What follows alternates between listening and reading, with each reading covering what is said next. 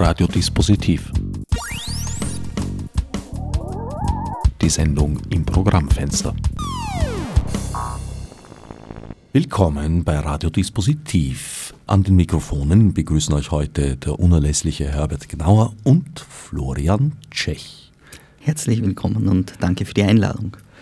Florian, du arbeitest am CIS, am Center for Informatics and Society. Wenn man bei euch auf der Homepage cisvienna.com nachsieht und ein bisschen über die Institution sich informieren möchte, stellt man fest, du bist der Staff. Ganz genau.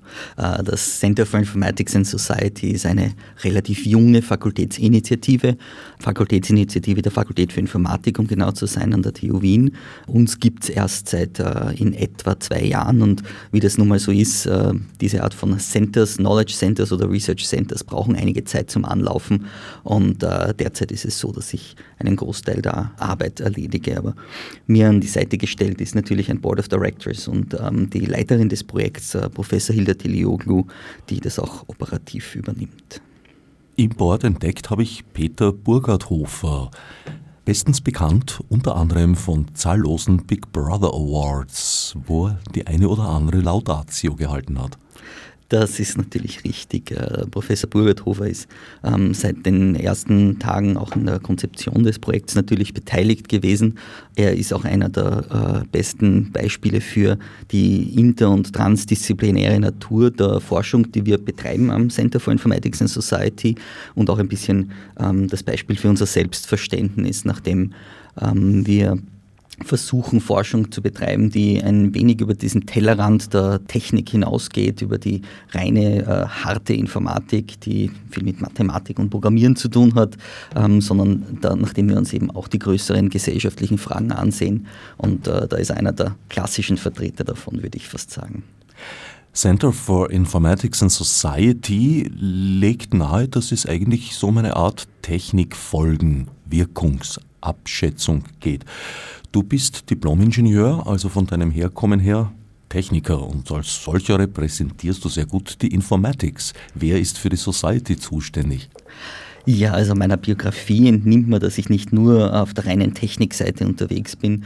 Ähm, ich habe mich immer schon interessiert für die gesellschaftlichen und soziologischen Aspekte, die Technik und Technologie beinhaltet. Und ähm, das Center ist natürlich nicht das einzige, was die Fakultät für Informatik an der TU Wien für den Bereich jenseits der Technik tut.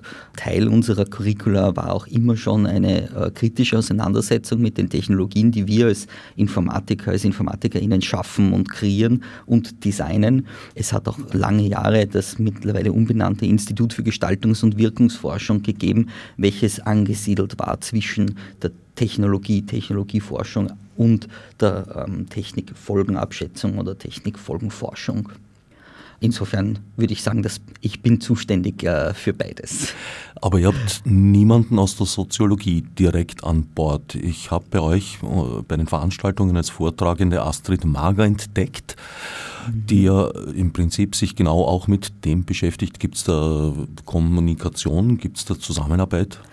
Absolut. Ähm, wir ähm, müssen natürlich für ähm, die verschiedensten Themen, und das betrifft jetzt nicht nur die Soziologie, also verschiedenste Themen, die an der TU so nicht vertreten sind, äh, auf unsere Kollegen und Kolleginnen zurückgreifen.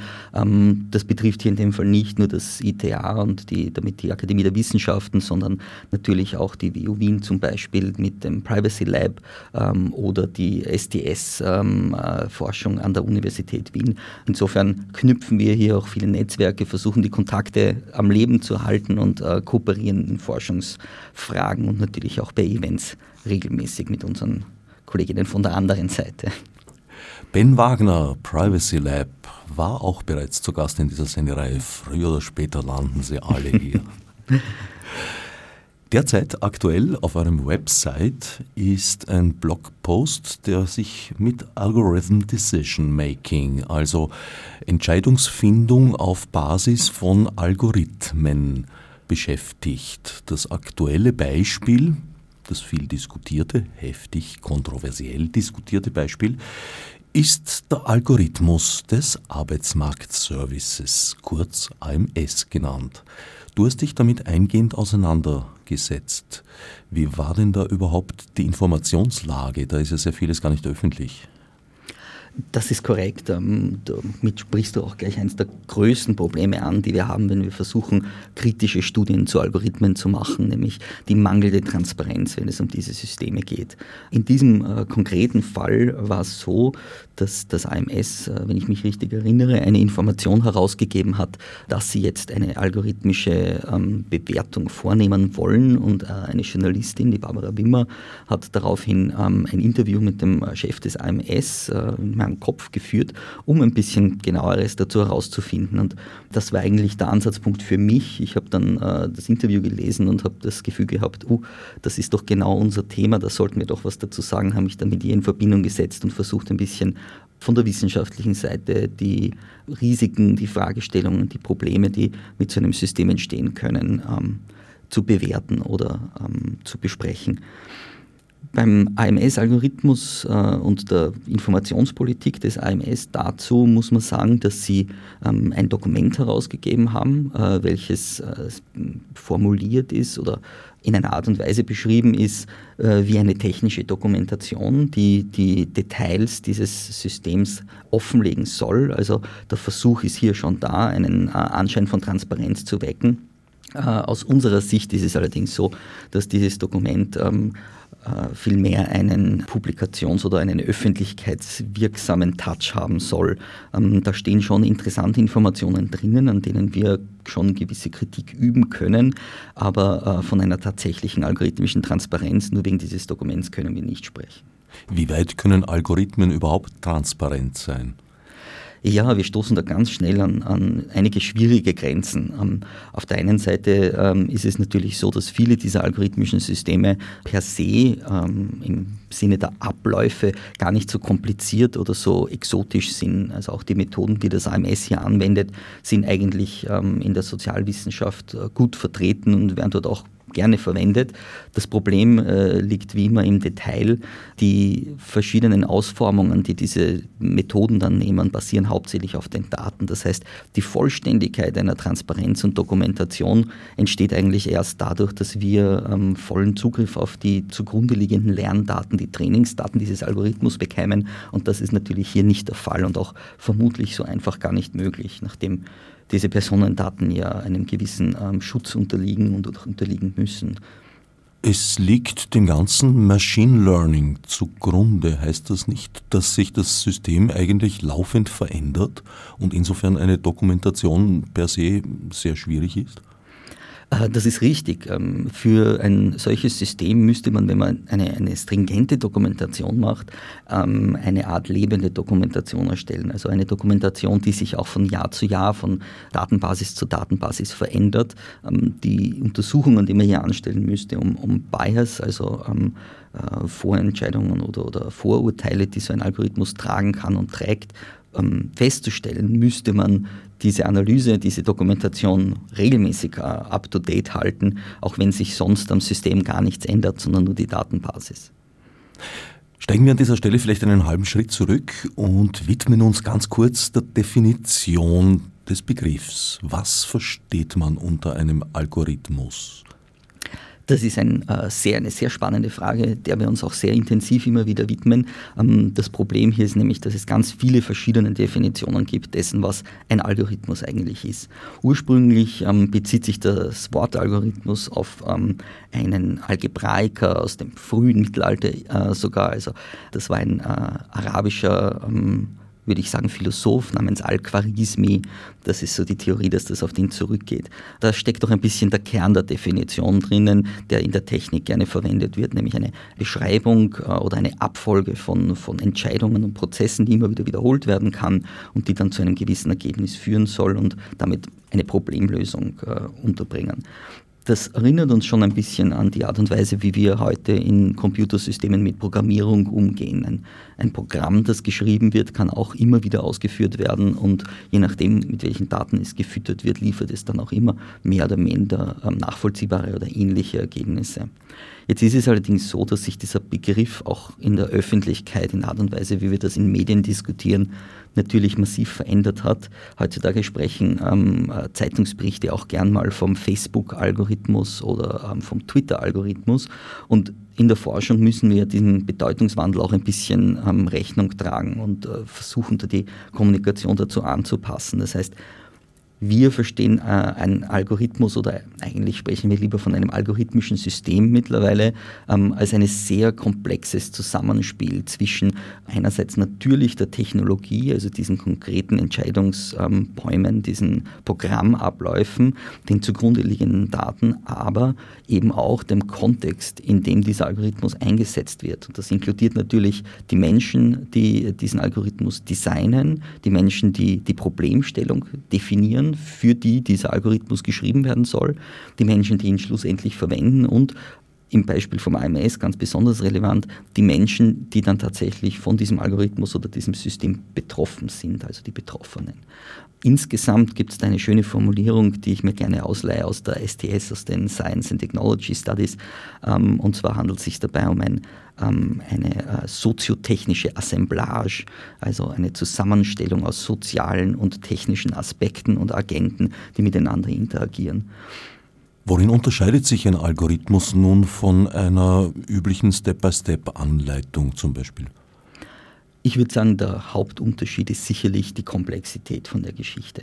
Wenn wir unseren Studierenden versuchen zu erklären, was wir grundsätzlich unter dem technischen Aspekt von einem Algorithmus verstehen, bringen wir meistens gern das Beispiel von einem Kochrezept. Ein Kochrezept ist eine Art von Handlungsanleitung. Es gibt Zutaten, das wären dann unsere Daten, und dann gibt es eine Ablaufbeschreibung. Wir nehmen diese Zutat, wir machen dieses mit ihr und dann fügen wir jene Zutat hinzu. Und wenn alles klappt, dann kommt am Schluss ein fertiges Gericht heraus. Jetzt muss man sich natürlich diese komplexen algorithmischen Systeme vorstellen, wie das komplizierteste Kochrezept, das wir je zu Gesicht bekommen haben, mit ähm, nicht nur Tausenden, sondern teilweise Millionen, wenn nicht Milliarden von Zutaten, ähm, die in Sekundenschnelle ähm, vermischt werden. Und am Schluss kommt womöglich nicht nur ein Gericht heraus, sondern vielleicht ein ganzes Bankett. Und jetzt ähm, stehen wir hier bei der Analyse vor demselben Problem wie ein äh, externer Koch, der zu diesem riesigen Bankett geladen wird und irgendjemand zeigt auf die äh, kleine Kirsche, die oben auf dem Kuchen steckt und sagt, wo kommt die her? Was ist mit der passiert und wie kommt es, dass die jetzt da steht? Und wir müssen dann, ohne das Rezept dahinter gesehen zu haben und diese ganzen Abläufe analysieren zu können, ohne die hunderten Menschen, die an der Entstehung dieses Banketts vielleicht beteiligt waren, eine Antwort darauf geben. Und das ist natürlich eine große Herausforderung. Die hohe Kunst des Reverse Engineering. Ganz genau. Du hast gesagt, die Vermischung der Zutaten, aber auch die Auswahl der Zutaten spielt ja eine sehr große Rolle, will ich hoffen. Absolut. Ähm, die Daten, die verwendet werden, um diese Algorithmen zu füttern, ähm, sind, wie wir so oft gerne betonen, nicht notwendigerweise objektiv. Die beinhalten menschliche Wertungen und Wertigkeiten. Manchmal sind sie auch gar nicht komplett äh, oder korrekt. Also auch das ist natürlich regelmäßig ein Problem. Und vor allem, wenn es um Machine Learning geht, was ein Teilbereich der Algorithmik ist in diesem Fall, ist es noch dazu so, dass die äh, Daten in extrem großer Menge vorhanden sein müssen, um dieses maschinelle Lernen zu befüttern. Und da ist es auch oft ganz schwierig im Vorhinein festzustellen, ob diese Daten nicht vielleicht bereits einen Bias beinhalten und in welcher Form sie dann im Algorithmus diesen Bias auch replizieren. Das ist die andere große Herausforderung, selbst wenn wir den Zugang bekommen und dieses Kochrezept von Schritt 1 bis Schritt 1000 tatsächlich vor uns haben. Bias ist die Einschränkung, die man durch den eigenen blinden Fleck erleidet. Ein klassisches Beispiel ist eine Gesichtserkennungssoftware, wo halt die Entwickler nicht auf die Idee gekommen sind, auch äh, Menschen mit anderen Hautfarben zu berücksichtigen und daher wurden dann nur Gesichter von weißhäutigen Menschen erkannt. Ganz genau, da gibt es ein großartiges Beispiel einer Forscherin dazu aus den USA, die ähm, versucht hat, eine Library zu verwenden, also eine, eine ähm, Software-Library, um Gesichtserkennung einfacher zu machen und äh, festgestellt hat, dass ihr System nicht funktioniert, wenn sie es auf ihr eigenes Gesicht anwendet. Und einige Zeit gebraucht hat, um herauszufinden, dass es tatsächlich an ihrer Hautfarbe liegt und dass die Trainingsdaten, die verwendet worden sind, nun mal überwiegend Menschen mit weißer Hautfarbe als Gesichtslerndaten zur Verfügung hatten. Und daraus ergibt sich dann natürlich, dass dieser Algorithmus in diese Richtung äh, getrimmt ist und Schwierigkeiten hat, ähm, eine gewisse Norm, die von den Trainingsdaten definiert wird, äh, zu, abzuweichen von dieser Norm. Die genuine Eigenschaft des blinden Flecks ist ja, dass man ihn nicht sieht. Das heißt, dass man sich seiner nicht bewusst ist in Wahrheit. Lässt sich das überhaupt ausschließen auf irgendeine Art und Weise, dass man da nicht irgendwelche wichtigen Faktoren jetzt ausgelassen hat, wenn man sich ihrer einfach nicht bewusst ist? Ich würde sagen, ganz ausschließen kann man das auf keinen Fall. Es gibt gewisse Techniken und Möglichkeiten, um das Risiko so gering wie möglich zu halten. Eine der Zugänge, die ich dazu natürlich empfehlen würde, ist eben das Arbeiten in einem breiten transdisziplinären Team. Ähm, eins der äh, wie bei euch am CIS zum Beispiel. Ganz genau. Ähm, die äh, Perspektiven, die man gewinnt, wenn man aus unterschiedlichen Disziplinen kommt, ähm, ermöglichen es einem manchmal sehr viel besser zu erkennen, dass es hier vielleicht Löcher geben könnte in der Wahrnehmung des Algorithmus oder in der Wahrnehmung dieser Daten. Das ist sicher mal der erste Zugang. Aber natürlich auch auf einer reinen technischen Seite gibt es Möglichkeiten, um Bias im Vorhinein möglichst auszufiltern oder zu erkennen. Die Schwierigkeit dahinter ist vielmehr, selbst wenn man imstande ist, den Bias aus diesen Daten in irgendeiner Form festzunageln, gibt es zwischen diesen vielen verschiedenen Variablen die verwendet werden, um den Algorithmus zu trainieren, oft Abhängigkeiten und Zusammenhänge, die sich so gar nicht erkennen lassen. Ein klassisches Beispiel dafür ist äh, die Verwendung von sogenannten Proxy-Variablen. Ähm, wenn man also zum Beispiel versucht, Menschen zu klassifizieren in irgendeiner Form ähm, und sagt, naja, wir wollen explizit nicht nach der Hautfarbe dieser Menschen fragen, um Diskriminierung vorzubeugen, aber dann verwende ich den Wohnbezirk oder den Wohnort dieser Person, dann stellt sich oft ganz schnell heraus, dass der Algorithmus genauso präzise Menschen mit nicht weißer Hautfarbe herausfiltert, weil nun mal die Wohnorte von Menschen nicht gleich verteilt sind. Das Beispiel, auf das ich hier anspiele, ist äh, ein System aus den USA, welches die äh, Rezidivismusrate, also die Rückfallrate von Angeklagten festlegen soll. Das ist ein Risikoabschätzungssystem, das für Richter und Richterinnen designt worden ist, um denen eine äh, algorithmische Grundlage zu geben, ob sie Angeklagte auf Kaution freilassen sollen oder nicht. Das System ähm, wurde von einer Firma entwickelt heißt Compass, ähm, ist auch sehr teuer äh, und wird immer noch viel eingesetzt. Es haben allerdings ForscherInnen schnell herausgefunden, dass das System unverhältnismäßig oft Menschen mit schwarzer Hautfarbe als solche erkennt und schlechter bewertet, also das Rückfallrisiko höher ansetzt als für Menschen mit weißer Hautfarbe. Und auch hier ist es so, dass der Hintergrund, die Hautfarbe nicht als ein Merkmal erkannt wird, wohl aber der Wohnort und Wohnbezirk. Und ähm, dadurch ergeben sich diese Korrelationen und die Variable Wohnort kann man eins zu eins ersetzen durch die Variable Hautfarbe und das Ergebnis ist mehr oder minder dasselbe. In amerikanischen Städten, wo vielleicht geschlossenere Wohngebiete existieren, als es zum Beispiel in Wien glücklicherweise der Fall ist, obwohl es natürlich auch hier Tendenzen gibt, aber absolut nicht so weit. Da unterstellt der Algorithmus oder besser gesagt das algorithmische System praktisch, dass Menschen, die in einem bestimmten Stadtteil leben, schlechtere Menschen sind. Wenn man eine moralische Bewertung davon vornimmt, absolut. Das wäre genau dann das Ergebnis. Und natürlich ist es so, dass diese algorithmischen Systeme nicht im luftleeren Raum existieren. Die haben ja Auswirkungen auf das konkrete Leben von einzelnen Menschen und sie replizieren diese Vorurteile, indem sie mit dieser vermeintlichen Objektivität dastehen und im Fall dieses Systems in den USA dann die Entscheidung der RichterInnen beeinflussen. Es ist jetzt so, dass selbst wenn man dieses System wieder wegnimmt, wäre der Schaden schon entstanden. Die RichterInnen würden vermutlich ihren eigenen Bias so oft repliziert haben und gesehen haben von diesem System, dass sie in dieselbe Richtung weiter entscheiden würden. Ketzerische Zwischenfrage von irgendwoher muss das algorithmische System ja auf diese Idee kommen. Sind das statistische Daten, die zum Beispiel eben ergeben, dass Einwohner eines bestimmten Bezirks äh, bestimmte Neigungen haben in Sachen Kriminalität? Nein, natürlich nicht. Ähm, das wäre genau diese Art von diskriminierender Aussage, die wir versuchen, den Algorithmen wegzunehmen. Das Problem dahinter ist, dass auch Statistik in keinster Weise ähm, neutral oder objektiv ist.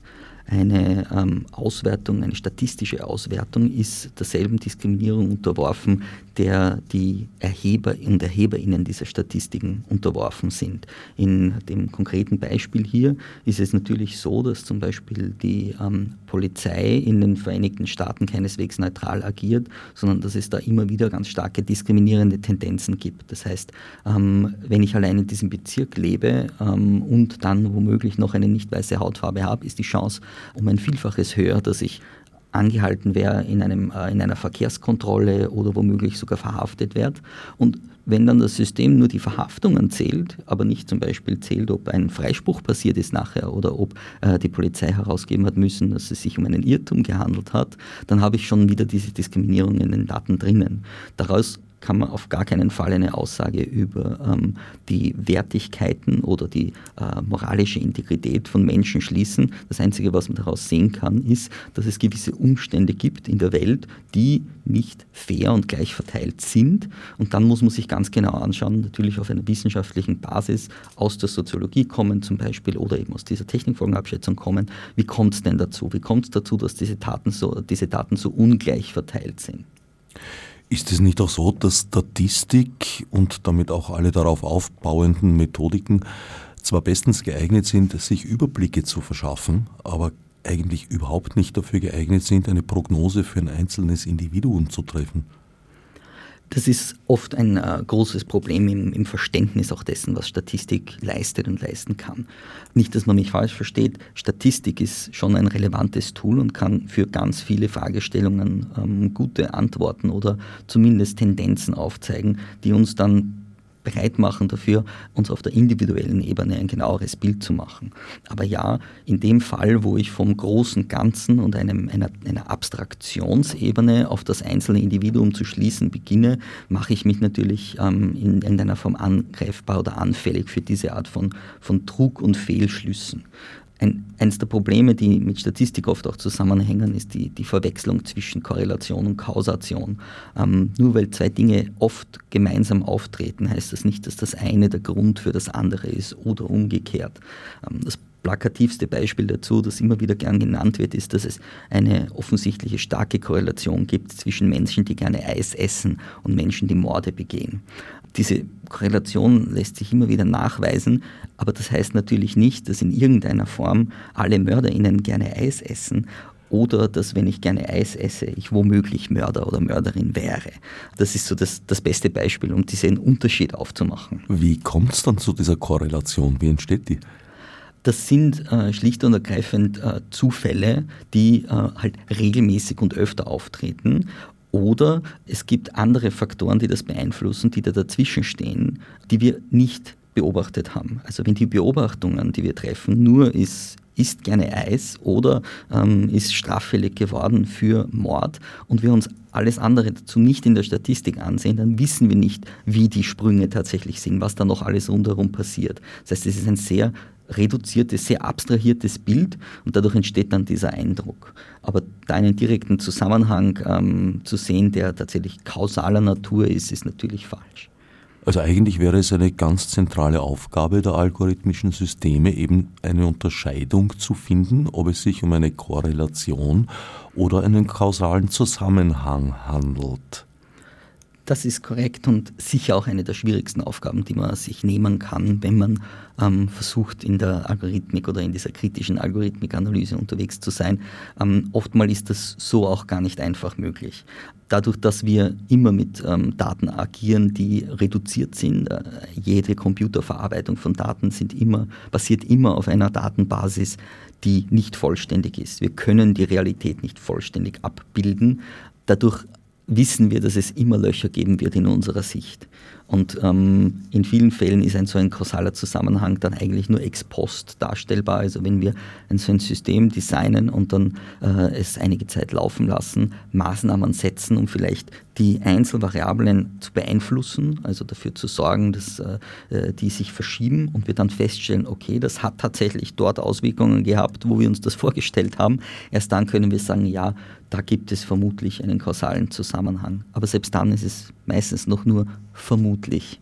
Also ein langer, steiniger Weg mit vielen Absturzmöglichkeiten und am Ende steht dann sehr oft trotzdem nur ein Fragezeichen. Ganz genau. Deswegen ist auch die äh, Problematik von solchen äh, algorithmischen Entscheidungssystemen so groß. Das Missverständnis, dass wir Aussagen über die Realität treffen können, basierend auf dieser äh, reinen Statistik und basierend auf diesen Aussagen dann die richtigen Entscheidungen treffen können oder treffen lassen können in dem Fall, weil der Algorithmus ja in diesem Fall selbst eine Entscheidung trifft oder zumindest eine Empfehlung abgibt, ist eben ein gefährlicher Trugschluss, der meistens sehr verkürzt nur darstellt, wie die Realität wirklich aussieht. Kleiner Blick aus dem Tellerrand der Thematik.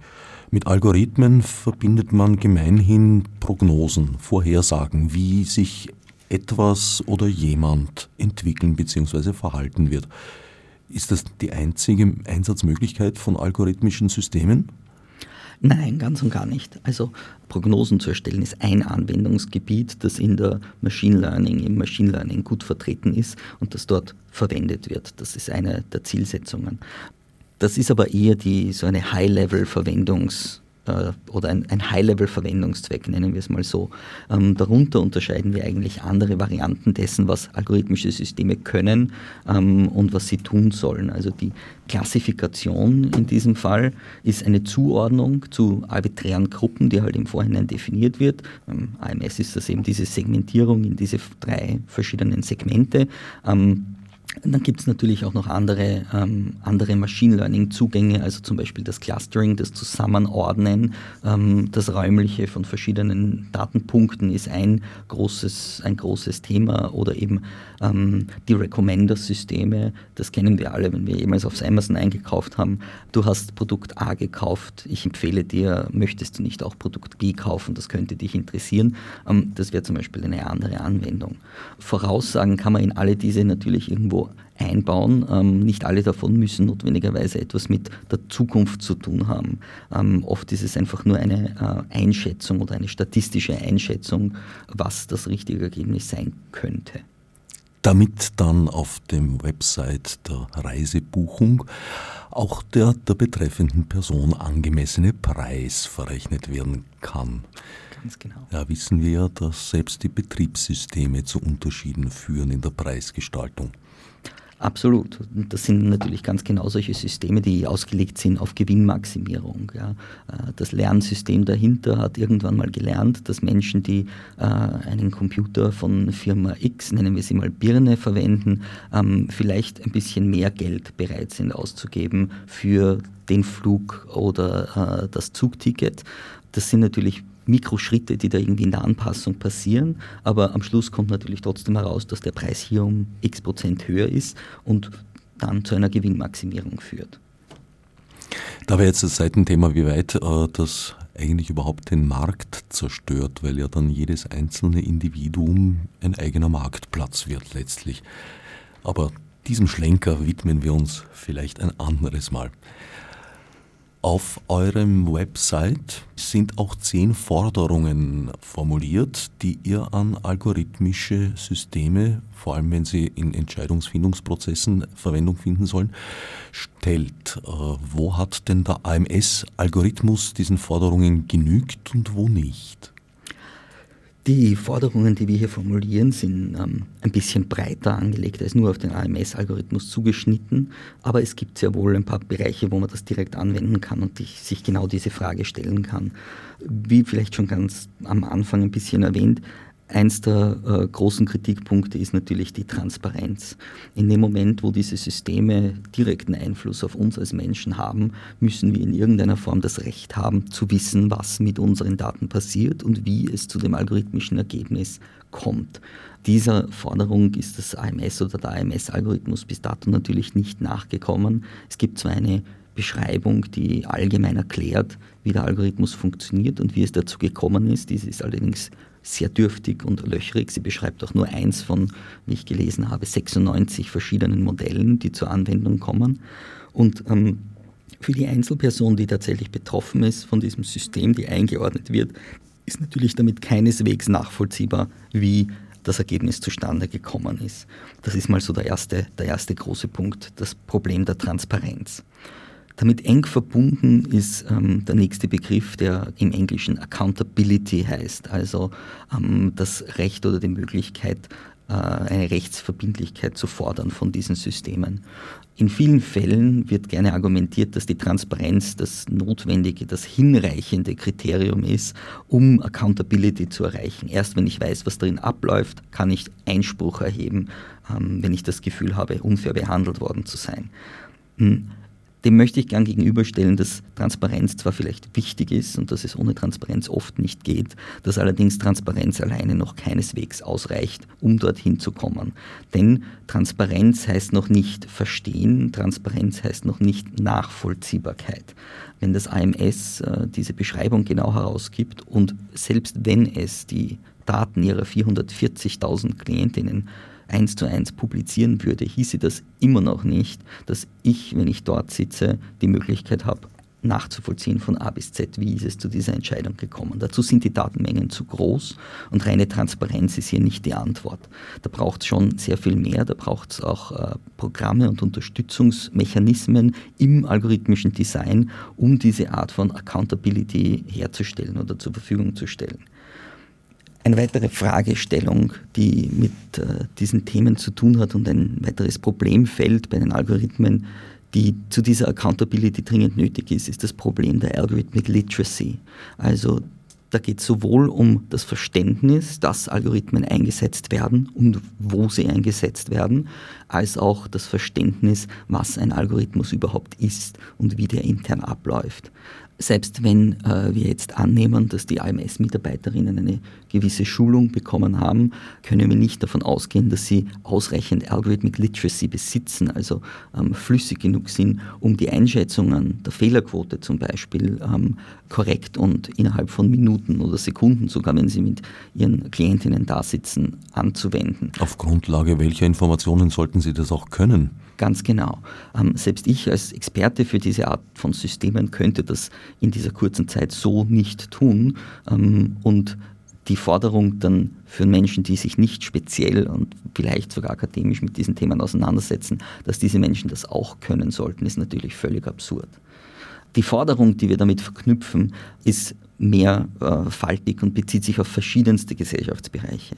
Auf der einen Seite ist es ganz wichtig, dass wir eine breite gesellschaftliche Diskussion über den Einsatz von algorithmischen Systemen führen, einfach auch um das Bewusstsein in der Gesamtbevölkerung darüber zu heben, wie oft und wie weit verbreitet diese Systeme bereits sind und wie sehr sie Einfluss auf unser aller Leben nehmen. Damit verbunden gehört natürlich auch ein, der gesamte Bildungsbereich dazu. In Wirklichkeit äh, zählt es meiner Meinung nach für die nähere Zukunft äh, schlicht und ergreifend schon zur Grundausbildung oder Grundbildung, zum allgemeinen Wissen, ähm, dass es diese Systeme gibt und dass sie Einfluss auf unser Leben haben, dass ich auch diese Systeme jeden Tag mit meinen Daten füttere, indem ich ähm, mein Smartphone verwende, indem ich Webseiten besuche, indem ich gewisse Einkäufe bei äh, Online-Händlern tätige zum Beispiel. Auf einem anderen Level von Bildung und natürlich auch Forschung, also in der höheren Bildung, ist es so, dass äh, wir dringend mehr Finanzierungsmöglichkeiten brauchen, um ähm, Grundlagenforschung zum Einsatz dieser Systeme zu betreiben, die eben über den technischen Aspekt hinausgeht.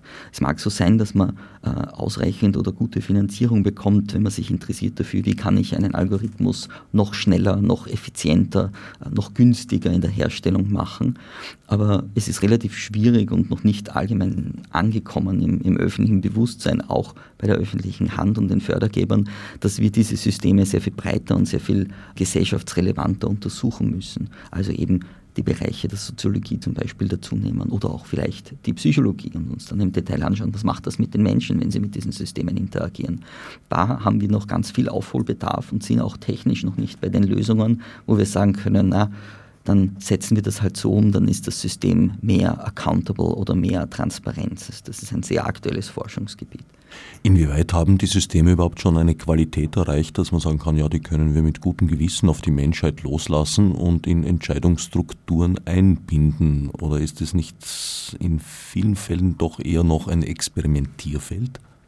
Absolut. Also in vielen Fällen würde ich äh, auch ganz klar sagen, nein, da sind wir noch nicht so weit, dass wir diese Systeme so auf die Menschen loslassen oder zumindest sollten wir das nicht tun.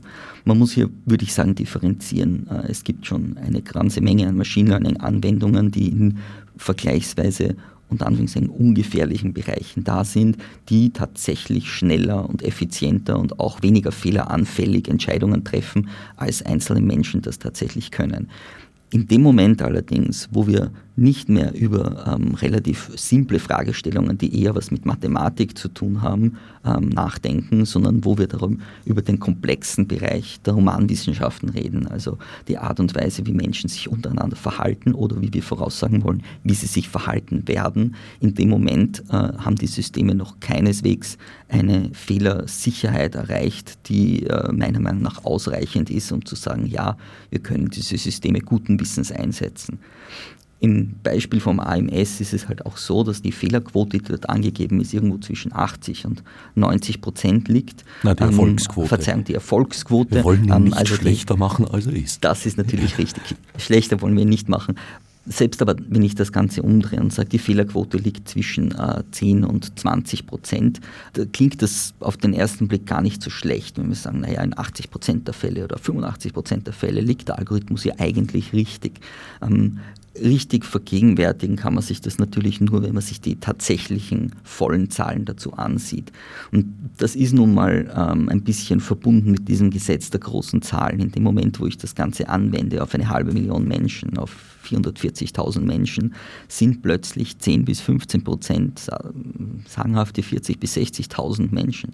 Das ist natürlich eine ganz andere Problematik und die kommt halt auch daher, dass Algorithmen mit dieser ähm, Entscheidungsfindung so unter Anführungszeichen schnell und effizient sind, wo es einen einzelnen Menschen ähm, Wochen, Monate, Jahre kosten würde, um diese Entscheidungen zu treffen, schafft der Algorithmus das natürlich in wenigen Sekunden und damit ist die Möglichkeit, das System auf Millionen an Menschen äh, anzuwenden und mit sehr, sehr geringen Kosten, ähm, natürlich ist eine große Versuchung. Also ich verstehe dieses Effizienzdenken dahinter schon auch, warum das immer wieder gerne versucht wird. Es führt halt dann dazu, dass Fehlerquoten dieser Art ähm, einen, eine unglaublich breite Menge an Menschen treffen. Es ist ja auch ein großer Unterschied, ob ein System eine Kaufempfehlung abgibt oder tatsächlich in den weiteren Lebensverlauf eines Menschen eingreift. Die 440.000, die du jetzt, glaube ich, genannt hast, das ist so ungefähr die Personengruppe der AMS-Klienten, die von diesem Algorithmus betroffen werden, sein werden. Ganz genau, das, äh, die Zahl bezieht sich hier auf die Publikation ähm, vom AMS selbst, ähm, die äh, herangezogen wurde, um ihre Fehlerquote zu definieren. Ähm, sie haben die Fehlerquote dann auch noch in verschiedene demografische Teile aufgesplittet, je nachdem, ähm, ob ich zur Gruppe A oder B gehöre, also ob ich zur Gruppe Frauen oder Männer gehöre zum Beispiel, ist meine Fehlerquote auch unterschiedlich. Ähm, also ich habe eine bessere oder eine schlechtere Chance, richtig eingeordnet zu werden nach der Definition. Ähm, und äh, die 440.000 Menschen, von denen Sie hier sprechen, um an den Punkt zurückzukommen, den du ganz am Anfang genannt hast, äh, sind natürlich eine aktuelle Zahl, die sich auch in Zukunft wieder verändern wird. Äh, je nachdem, wie viele Klientinnen das AMS hat, hat der Algorithmus mehr oder weniger Personen zu bewerten und auch von deren Biografien zu lernen. Zwischen 10 und 20 Prozent Fehlentscheidungen in einem derart sensiblen Bereich klingt relativ drastisch. Ist allerdings also im Vergleich mit anderen Systemen, wie du im Rahmen deines Vortrags beim Netzpolitischen Abend dargelegt hast, zum Beispiel Systeme, die in Polen oder eben den Vereinigten Staaten im Einsatz sind, ja, die sind ja zum Teil noch sehr, sehr weit darunter im Erfolg. Das ist ganz richtig. Diese Zahlen ähm, können wir natürlich besprechen und es ist schon gut, dass wir uns darüber Gedanken machen. Ähm, man muss allerdings dazu sagen, dass ich den Zahlen, die hier publiziert worden sind, nicht allzu großes Vertrauen schenken würde. Wir wissen zum Beispiel noch nicht ganz genau, das ist in diesem Papier nicht definiert, äh, was in der mittleren Gruppe, dem Segment B, für eine Fehlerquote vorhanden ist. Es wurde vom IMS hier nicht publiziert, äh, wie viele von diesen äh, Fehlern oder dieser Fehlerquote False Positives oder False Negatives sind, also eine fälschlicherweise eine Zuordnung zu einer Gruppe oder eine fälschlicherweise Nicht-Zuordnung zu einer Gruppe. Ähm, diese Trennung wissen wir hier auch nicht. Und dazu ist auch noch zu sagen, dass natürlich natürlich die Fehlerquote oder die Trefferquote äh, so eines Systems ganz extrem davon abhängt, was ich als einen Treffer definiere und wie ich das äh, formuliere. Da kann man viel tricksen und kann auch viel ähm, zu ähm, beschönigenden Ergebnissen kommen, würde ich sagen. Da kann ich natürlich keine Aussage darüber treffen, wie viel da hineingeflossen ist an Überlegungen und Veränderungen und auch potenziellen Manipulationen, um zu diesem schönen Ergebnis zu kommen oder vergleichsweise schönen Ergebnis zu kommen. Was ich auf alle Fälle sagen kann, ist, dass allein äh, sich auf diese Aussage zu verlassen und zu, sagen, na, so ist es, 15 bis 20 Prozent ist das Maximum an, an Fehlern, die wir machen, ist ähm, so würde ich diese Aussage keineswegs unterschreiben. Auch wenn sie stimmen würde, die Zahl wäre das, wie du vorhin sehr schön ausgeführt hast, immer noch eine sehr große Menschengruppe, die dann entweder gefördert wird oder auch nicht. Das heißt, für ihr Leben sind das extrem relevante Entscheidungen, die hier getroffen werden. Absolut. Was wir auch bedenken müssen, ist das Problem, dass die Fairness der Fehlerquote nicht immer gegeben ist. Bei vielen von diesen Systemen, gerade in den äh, Beispielen aus den USA, die wir uns, die wir vorher schon besprochen haben, ist es so, dass die Fehlerquote unterschiedlich stark äh, trifft, unterschiedliche Personengruppen. Und oftmal ist es so, dass die Personengruppen, die von vornherein schon in der Minderheit sind, die schon von vornherein ähm, überdurchschnittlich stark von Diskriminierung betroffen sind, dann von dieser Fehlerquote erst recht stark betroffen sind. Das führt natürlich dann wieder zu diesen Feedback-Loops, die die Diskriminierung, die vielleicht in der Welt da draußen schon existiert, noch weiter verstärkt und in diesem System zementiert. Also auch hier muss man nochmal unterscheiden, trauen wir der Fehlerquote im Allgemeinen, im Durchschnitt oder sehen wir uns das nochmal ganz genau an, verteilt auf die einzelnen Personengruppen? Der bereits angesprochene kritische Artikel von Barbara Wimmer ist in der Future Zone erschienen. Johannes Kopf, Leiter des AMS, den ich bis dahin für einen vernünftigen Mann gehalten habe, hat sich gegen die Vorwürfe und Kritikpunkte heftig zur Wehr gesetzt. Eines seiner zentralen Argumente war dabei, der Algorithmus würde ja gar keine Entscheidungen treffen, sondern lediglich die Grundlage für Entscheidungen liefern, die dann von den Mitarbeitern und Mitarbeiterinnen zu treffen wären. Was hältst du von dieser Argumentation? Ja, das ist natürlich ein ganz ein großer Fehlschluss, einer, den wir auch rein wissenschaftlich schon ähm, in einigen Fällen widerlegt haben. Einhergehend mit der Problematik der Algorithmic Literacy oder der mangelnden Algorithmic Literacy und mit diesem technikpositiven Glauben an die Objektivität des Systems geht nun mal auch einher, dass äh, Menschen, die mit solchen Decision-Making-Systemen arbeiten, selten oder unter seltenen Umständen dem Ergebnis des Algorithmus widersprechen werden. Im Fall vom AMS, in diesem konkreten Fall, muss man sich jetzt auch gar nicht groß mit der Technik dahinter auseinandersetzen. Es reicht sich zu überlegen, wie die Szenarien ablaufen würden für einzelne Sachbearbeiterinnen, die ohnehin nur einen sehr kurzen Zeitraum pro Person, pro Klient oder Klientin zur Verfügung haben die werden garantiert äh, keine äh, Schwierigkeiten bekommen, wenn sie mit dem Algorithmus entscheiden und sich darauf verlassen. In dem Moment, wo sie allerdings dagegen sprechen und sagen, ich stufe dich anders ein, als der Algorithmus das tun würde, ähm, werden sie sich höchstwahrscheinlich für ihre Entscheidung verantworten müssen, sowohl natürlich vor der Person, die sie vielleicht herabgestuft haben, oder im anderen Fall vor dem AMS und den ihren Vorgesetzten, die sie fragen, warum sie hier eine positive Veränderung nach oben vorgenommen vorgenommen haben. Das alleine heißt natürlich schon, dass diese Personen ein Incentive haben, nicht gegen den Algorithmus zu entscheiden. Ganz konkret äh, weil du vorher schon das Beispiel aus Polen angesprochen hast. Dort wissen wir, wie oft das tatsächlich dann passiert. Ähm, es hat Studien gegeben, die sich dieses System angesehen haben, welches auf ähnliche Art und Weise designt ist und auch Menschen in verschiedene Kategorien einteilt und denen dann Sozialleistungen zuordnet. Auch dort gibt es die Möglichkeit, dass die MitarbeiterInnen äh, eine Entscheidung des Algorithmus äh, negieren und eine andere Einstufung vornehmen. Und wir haben gesehen, dass das im derzeitigen Betrieb seit 2014, wenn ich mich nicht irre, sagenhafte 0,58 Prozent der Fälle betrifft. Das heißt, nur in 0,58 Prozent der Fälle haben die MitarbeiterInnen eine andere Entscheidung getroffen als der Algorithmus. Dort kommt noch dazu, dass die operativen äh, Guidelines, also die Anleitungen für die MitarbeiterInnen, wie sie mit dem System umzugehen haben, als einziges Beispiel nennen, wann so eine Entscheidung des Algorithmus negiert werden sollte, ähm, wenn die MitarbeiterInnen das Gefühl haben, die Klientinnen belügen sie also als eine Art Strafmaßnahme, ähm, um äh, zu verhindern, dass äh, Klientinnen Falschangaben machen. Das hat natürlich dann äh, erst recht wieder einen ganz fahlen Beigeschmack dabei. Ähm, ich hoffe und will dem AMS jetzt nicht unterstellen, dass sie ähnliches tun, aber das zeigt natürlich schon mal ganz klar, wie auch der Kontext so eines algorithmischen Systems, schon allein die Anleitung, wie es zu verwenden ist, ähm, weitere Biases in äh, die Verwendung reinbringen kann. Man bekommt ja auch ein Ergebnis einer Maschine und damit verbindet man automatisch einen gewissen Grad an Objektivität. Schon daraus allein ergibt sich eine gute Motivation der Maschinen, nicht zu widersprechen. Ganz genau. Die Frage, ob ich der Maschine, dem Algorithmus hier widerspreche, ähm, hat natürlich auch ein bisschen was mit der Selbsteinschätzung und dem Selbstvertrauen zu tun. Ich muss schon sehr überzeugt sein von meiner eigenen Meinung äh, und meinem eigenen Eindruck, meinem Wissen in einem Fall, um mir zu sagen, nein, mein Eindruck ist objektiver, ist korrekter als der von diesem System.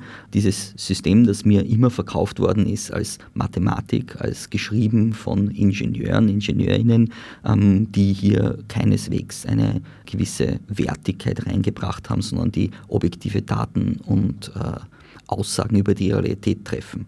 Und das ist dieses Missverständnis, das so schwierig ist und so problematisch. Diese Algorithmen sind wertbehaftet. Sie tragen gewisse Werte im Design, in der Implementation und in der Anwendung mit sich. Aber so richtig ist dieses Wissen halt noch nicht angekommen in denen, die davon betroffen sind oder die Algorithmen verwenden. Wer hat denn dieses algorithmische System entwickelt? War das eine, wie gewünscht, interdisziplinäre Arbeitsgruppe? So ganz genau wissen wir das nicht. Ähm, wir wissen, dass die Firma, ähm, die dieses System entwickelt hat, schon lang mit dem AMS kooperiert und zusammenarbeitet und äh, gewisse Voraussagen ähm, und andere wissenschaftliche Untersuchungen auf statistischer Basis für das AMS gemacht hat. In vielen anderen Bereichen äh, ist diese Firma eher in der Finanzmathematik tätig und hat auch, ich finde, das spürt man auch ein bisschen, wenn man sich dieses Papier so durchliest, äh, dieser Zugang oder dieses Mindset setzt sich da durchaus durch. Ähm, das Team, äh, das tatsächlich bei dieser Firma angestellt ist, inkludiert unseres Wissens nach ähm, zum Beispiel keine ähm, Soziologen oder Soziologinnen oder Psychologen, Psychologinnen, die ähm, vielleicht sich mit den Auswirkungen so eines Systems auf die MitarbeiterInnen oder natürlich auf die Betroffenen ähm, auseinandersetzt oder auseinandergesetzt hat.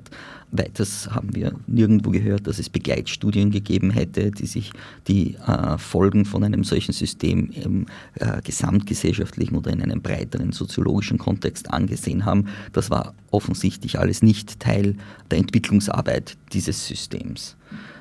Natürlich ähm, waren hauptsächlich Statistiker und Statistikerinnen an dem System und an der Entwicklung beteiligt und soweit ich weiß, ähm, wurde die technische Umsetzung äh, in Kooperation mit IBM gemacht. Bei deinem Referat am 30. Netzpolitischen Abend hast du als Beispiel für einen Designfehler gebracht, dass die Betreuungspflichten zwischen Männern und Frauen nicht ausreichend berücksichtigt wurden.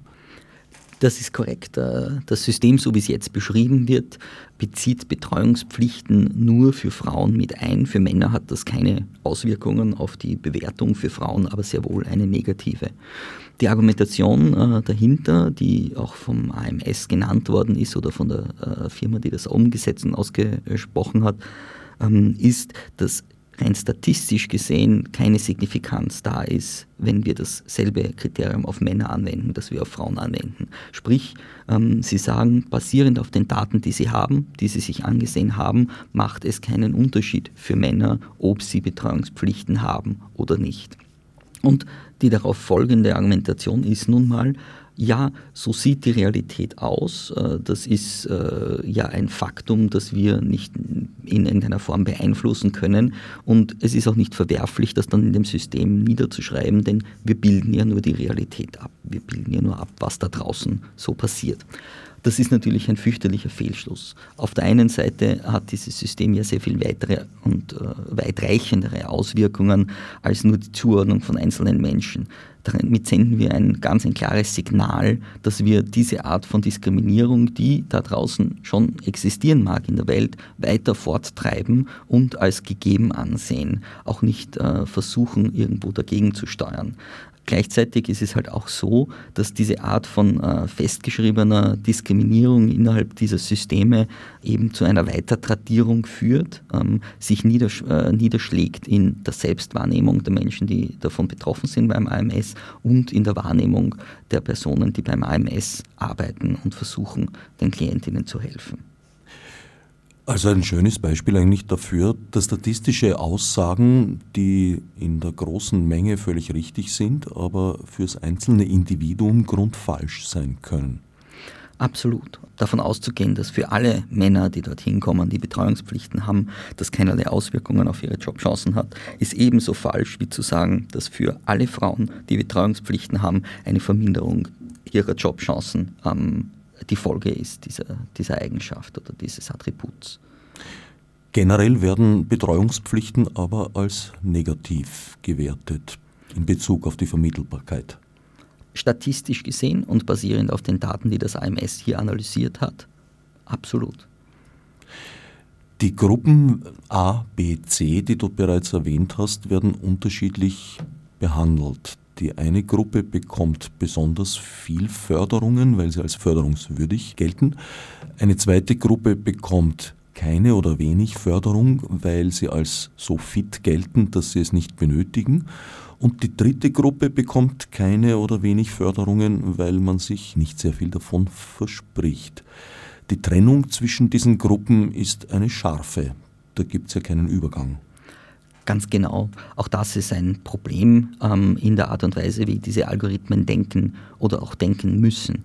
Ähm, die Übergänge zwischen diesen Gruppen müssen natürlich scharfe sein. Ich kann, ähm, wenn ich äh, versuche, eine Segmentierung durchzuführen, nicht eine Person ähm, mit gewissen Prozentzahlen mehreren Gruppen zuordnen und dann auch noch verlangen von meinen MitarbeiterInnen, dass sie eine scharfe Entscheidung treffen, basierend auf diesen sehr äh, schwammigen Daten, die dann herauskommen. Die aber das, die Realität besser ab abbilden würden wahrscheinlich. Die aber selbstverständlich die Realität besser abbilden, ja. Ähm, eine äh, Ja-Nein-Zuordnung ist immer weniger genau als eine prozentuelle Zuordnung, natürlich.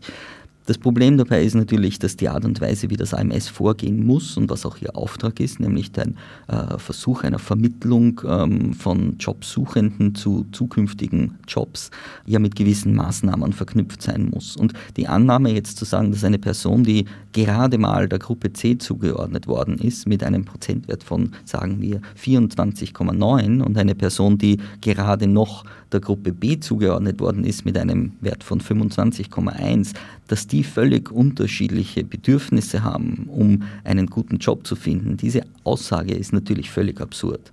Das ist aber ein Problem, das sich algorithmisch so natürlich nicht lösen lässt. Entweder ich ordne sie Gruppe B oder ich ordne sie Gruppe C zu. Ähm, hier ist auf alle Fälle schon mal die, die Zuordnung per se ein Problem. Da, sollte, da, da müssen die MitarbeiterInnen eigentlich darauf aufmerksam gemacht werden, dass es sich hier um eine Trennunschärfe handelt, die ähm, vielleicht dann tatsächlich Auswirkungen auf die Einzelperson haben wird. Wie könnte ein sinnvoller positiver Einsatz algorithmischer Methoden in diesem Zusammenhang aussehen? Ganz ehrlich gesagt bin ich mir nicht sicher, dass es einen sinnvollen Einsatz von Algorithmen in diesem Kontext gibt. Die Gründe dafür sind einerseits, dass wir derzeit noch keine Systeme haben, die so treffsicher sind, dass wir guten Gewissens sagen können, nein, das ist kein Problem. Ähm, die Einflüsse auf Menschen sind so verschwindend gering, dass wir alle diese ähm, Einzelfälle rausgreifen können und irgendwo anders abfangen können. Und andererseits ist das auch ein bisschen ein philosophisches Problem, dass ich sagen würde, dass wir uns ähm, als Gesellschaft schon stellen müssen, diese Frage. Wollen wir tatsächlich, dass ein System, das nie ganz transparent, nie ganz nachvollziehbar sein wird, diese Art von sehr harten Entscheidungen trifft und dass diese Art von Effizienzdenken auch unsere Entscheidungen, wenn es darum geht, Menschen zu vermitteln oder Menschen im Leben zu helfen, dass wir das auslagern an die Maschine. Ich persönlich würde dazu sagen, absolut nicht. Es gibt gewisse Bereiche, wo der Mensch ähm, eine, nicht nur die Entscheidungshoheit, die formale Entscheidungshoheit innehaben sollte, sondern auch die Informationshoheit über die Informationen, die ich einbeziehe in meine Entscheidung und die, die ich vielleicht nicht mit einbeziehen möchte. Auf alle Fälle ist es eine Grundvoraussetzung, um solche Systeme im Allgemeinen einzusetzen, auch über Machine Learning hinaus, dass die Betroffenen ähm, eine Vorbildung erhalten, ähm, dass sie die Möglichkeit eines Opt-outs haben, um sagen zu können, ich möchte bitte nicht mit diesem System arbeiten oder von diesem System so betroffen werden. Auf der Seite derer, die das System verwenden oder verwenden sollen, die versuchen, aus diesen Daten zu lernen, würde ich von diesen äh, scharfen Klassifizierungen, diesen Machine Learning-Algorithmen, die da so äh, sehr undurchsichtige Ergebnisse liefern, absehen, sondern ich würde auf eine ganz andere Disziplin verweisen, die da ähm, viel bessere Ergebnisse liefern kann, nämlich die der Computervisualisierung. Ähm, es ist in den letzten 10 bis 15 Jahren unglaublich viel weitergegangen in der Art und Weise, wie wir große Datenmengen visuell darstellen können, von verschiedenen Graphen, ähm, äh, Theorien, die was mit Farbdarstellung und so zu tun haben, eben aber auch zu Clustering, sogar auf der Hardware-Seite mit Augmented Reality und Virtual Reality gibt es Technologien, die vielleicht Möglichkeiten bieten, mit diesen riesigen Datenmengen umzugehen und tatsächlich Hilfestellungen zu geben, wo aber die Interpretation und die Entscheidung tatsächlich beim Menschen liegt. Wir nutzen hier ein bisschen aus, dass wir ähm, visuelle Kreaturen sind und äh, Informationen manchmal viel, viel besser wahrnehmen, wenn sie auf die richtige Art und Weise visualisiert sind. Und da würde ich äh, nahelegen, in die Richtung zu schauen. Damit lassen sich bessere Ergebnisse erzielen und man entgeht ein bisschen dem, dem Problem, dass auch nicht ganz klar ist, wie, was da im Hintergrund alles abläuft und dass am Schluss eine Entscheidung da ist, die ich entweder annehmen kann oder verwerfen. Und man entgeht ja auch dem Problem der scharfen Abgrenzung. Genau Zwischenstufen sind ja in solchen grafischen Darstellungen sehr schön abzulesen dann als Zwischenstufen. Eben gerade noch B oder vielleicht schon ein wenig in C hinüber, ja, Ganz genau, das würde schon mal einen großen Unterschied machen. Ja. Und ähm, selbst wenn es nur darum geht, einen Eindruck zu vermitteln, ist äh, eine visuelle Darstellung, die irgendwo eine, eine, die Gesamtpopulation anzeigt, ähm, ist schon vielleicht viel interessanter ähm, als äh, eben eine einzelne Zahl oder ein Buchstabe, der dann heißt B oder C. Möglicherweise sind Algorithmen in dieser Form die so quasi objektive Ergebnisse oft auf mehrere Dezimalstellen genau dann ausspucken, in vielerlei Hinsicht die falsche Methodik? Äh, ganz genau. Äh, eins der schwierigen äh, Probleme von diesen Systemen ist, dass sie so ein bisschen ein Eigenleben entwickeln in ihrer Einsetzbarkeit und in der Art und Weise, wie, sich, wie sie sich auch verkaufen lassen. Da steckt natürlich einerseits auch viel Geld dahinter und auch dieses Effizienzdenken führt dann dazu, dass wir, wenn wir diese Algorithmen evaluieren, ähm, schon auch bei der Evaluierung einen Bias drin haben und dann eher nach den positiven Eigenschaften suchen. Dann passiert es relativ schnell, dass äh, ein System zu zwei wird oder zu drei oder zu fünf und wer weiß, in näherer Zukunft sitzen wir dann plötzlich da und die ähm, BenutzerInnen des Systems beim AMS stellen dann plötzlich fest, sie sind jetzt die Betroffenen davon. Das System wird ausgewertet und bewertet nicht nur die Klientinnen, sondern auch die Effizienz und die Professionalität der AMS-SachbearbeiterInnen selbst. Das heißt, algorithmische Systeme haben eigentlich schon fast eingebaut, dass sie niemals die Endpunkte einer Entwicklung sind, sondern eher ein Anfangspunkt und dann zu Wucherungen neigen? Ganz genau. Die Systeme setzen sich dann natürlich ähm, in anderen Bereichen auch noch fest. Äh, sobald ich mal eins gesehen habe, kommen dann oft sehr schnell Ideen, wo man das vielleicht noch ansetzen könnte. Und das ist ein bisschen ähm, ein, ein, das Pferd von der falschen Seite heraus aufzäumen. Ähm, grundsätzlich würde ich doch sagen, dass wir versuchen, Problemstellungen zu definieren, zu sagen, hier ist ein Problem, das wir gerne lösen möchten und dann überlegen wir uns, was ist der richtige Zugang dafür und es mag schon sein, dass es für manche Probleme dann als Ergebnis herauskommt, ah, ein algorithmisches System, ein Machine Learning System ist das Richtige. Wenn aber so ein System mal wo drinnen sitzt, ist, da, äh, ist es sehr schnell und sehr einfach möglich, dann äh, statt sich anzuschauen, was ist das nächste Problem, eher zu fragen, wo könnte ich das denn noch einsetzen? Und dann ähm, wandern wir natürlich in eine Richtung, wo wir jegliche äh, Lebensbereiche versuchen mit Algorithmen zu erschlagen und zu sagen, na, dort passt das auch rein und hier nehmen wir das auch noch dazu, denn es ist ja effizient, es ist ja objektiv. Was wäre nach deiner Ansicht ein positives Einsatzgebiet für algorithmische Methodiken? Ähm, wenn es um große Datenanalysen geht, die relativ wenig mit Menschen zu tun haben, gibt es ganz viele Einsatzmöglichkeiten. Also äh, Risikeneinschätzung zum Beispiel beim Materialdesign sind äh, Dinge, die wir als Menschen äh, langsamer tun als natürlich ein Algorithmus. Ähm, Wenn es darum geht, ähm, gewisse Fehlerquoten bei der Produktion von ähm, gewissen Produkten herzustellen zum Beispiel, ähm, haben sich Algorithmen als effizienter herausgestellt. Aber auch da möchte ich natürlich darauf hinweisen, dass ähm, andere Disziplinen hier wichtige Fragestellungen zu beantworten haben, nämlich zum Beispiel die Frage, was passiert denn mit allen Jobs, wenn wir den Menschen wegrationalisieren, weil der Algorithmus nun mal schneller, effizienter und besser dieselbe Arbeit verrichten kann. Ich danke Florian Tschech vom Center for Informatics and Society für den Besuch im Studio und allen anderen fürs Zuhören. Herzlichen Dank für die Einladung und danke für das spannende Gespräch.